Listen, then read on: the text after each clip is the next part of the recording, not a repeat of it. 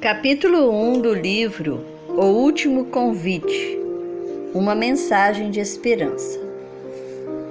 Título: Poderes e Autoridades.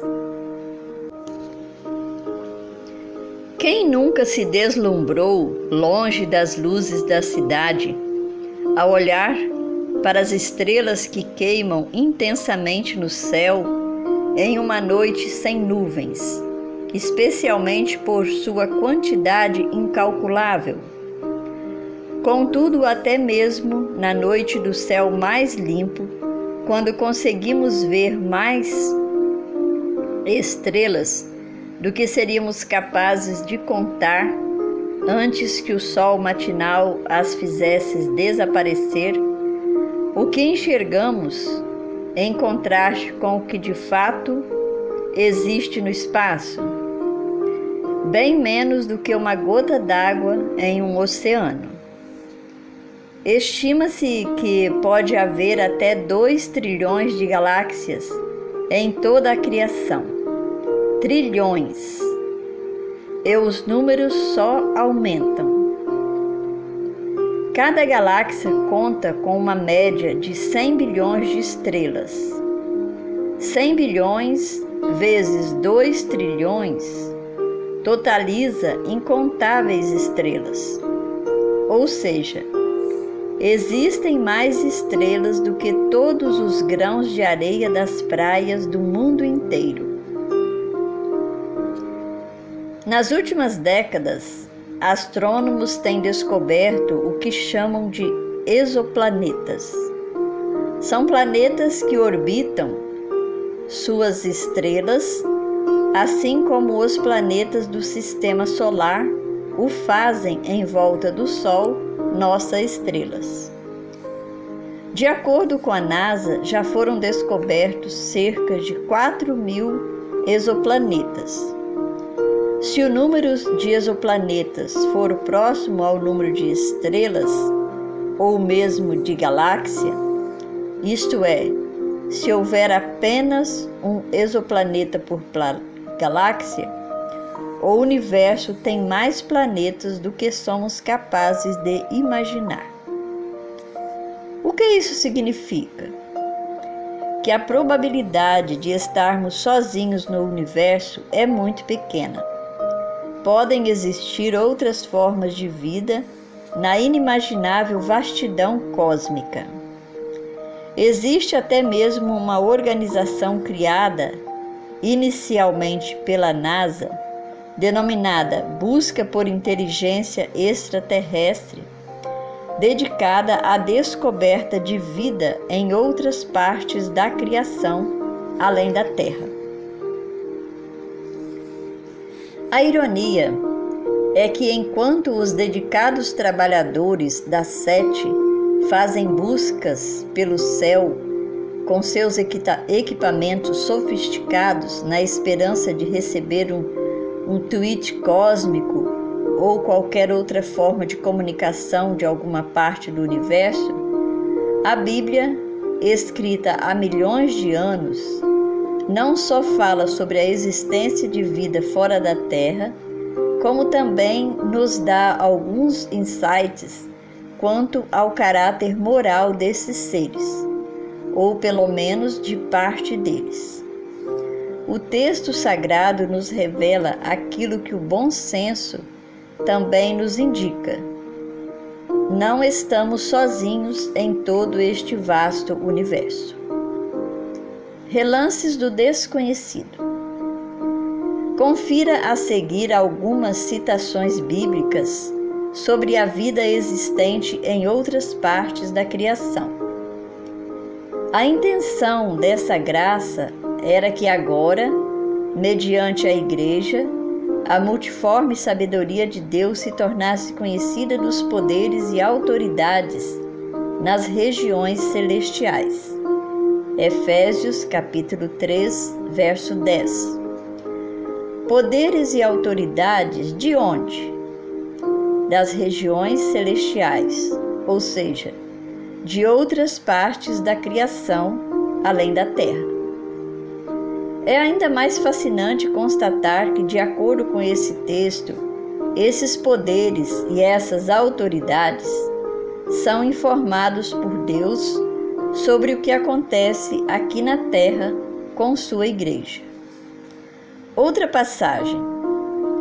Pois a nossa luta não é contra pessoas, mas contra os poderes e autoridades, contra os dominadores deste mundo de trevas, contra as forças espirituais do mal das regiões celestiais. Efésios capítulo 6, verso 12. Uau! Esse é um vislumbre de que até agora a sete não chegou nem perto de uma descoberta. O texto fala sobre a nossa luta. Contra quem? Contra as forças espirituais do mal nas regiões celestiais, contra elas mesmas. Os desdobramentos desse verso, assim como de outras, são estarrecedores. Não só existem outras formas de vida no universo, como também algumas delas são más. E esse mal está trabalhando contra nós na Terra. Mas um texto bíblico, mais um texto bíblico. Pois nele foram criadas todas as coisas, nos céus e na terra, as visíveis e as invisíveis sejam tronos ou soberanias, poderes ou autoridades. Todas as coisas foram criadas por ele e para ele. Colossenses capítulo 1, verso 16. Aqui a Bíblia está falando sobre Jesus como criador de todas as coisas, tanto na terra quanto no céu, as visíveis e as invisíveis. Alguns trechos do livro de Apocalipse dão destaque ainda maior a essa ideia. Então estourou a guerra no céu. Miguel e os seus anjos lutaram contra o dragão. Também o dragão e os seus anjos lutaram, mas não conseguiram sair vitoriosos, e não havia mais lugar para eles no céu. E foi expulso o grande dragão, a antiga serpente, que se chama Diabo, Satanás, o sedutor de todo o mundo. Ele foi atirado para a terra e com ele os seus anjos. Por isso, alegrem-se, ó céus, e vocês que neles habitam.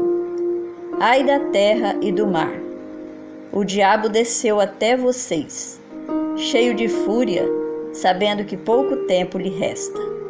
Apocalipse capítulo 12, do verso 7 ao verso 12. O que a Bíblia está dizendo? Em primeiro lugar, não estamos sozinhos no cosmos. Existem outras formas inteligentes de vida. Mais uma vez, levando em conta o tamanho do universo e todas as estrelas que ele contém, isso não deveria nos surpreender. Seria espantoso se não houvesse outras formas de vida. Em segundo lugar, algumas dessas formas de vida são hostis, são más e trouxeram o mal para a terra. Se estourou a guerra no céu e alguns combatentes estão aqui, deveria nos surpreender a ver tanto conflito aqui na terra também? O que esses versos e outros semelhantes revelam é o que tem sido chamado de conflito cósmico um confronto entre o bem e o mal, que, embora tenha começado em outra parte da criação, tem se desenrolado aqui na Terra. Muitas pessoas, religiosas ou não, mesmo sem conhecer os detalhes ou as origens, conseguem identificar e sentir o confronto entre o bem e o mal em nosso mundo.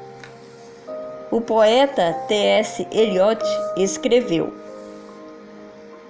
O mundo dá voltas e reviravoltas, mas uma coisa nunca muda.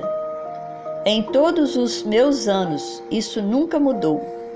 Por mais que você disfarce, de fato nunca muda. a luta perpétua entre o bem e o mal. Até mesmo um ateu de linha dura, como o alemão Friedrich Nietzsche, escreveu: Vamos concluir os dois valores contrapostos, bom e ruim, bom e mal. Travaram na Terra uma luta terrível, milenar. E embora o segundo valor há muito predomine, ainda agora não faltam lugares em que a luta não foi decidida.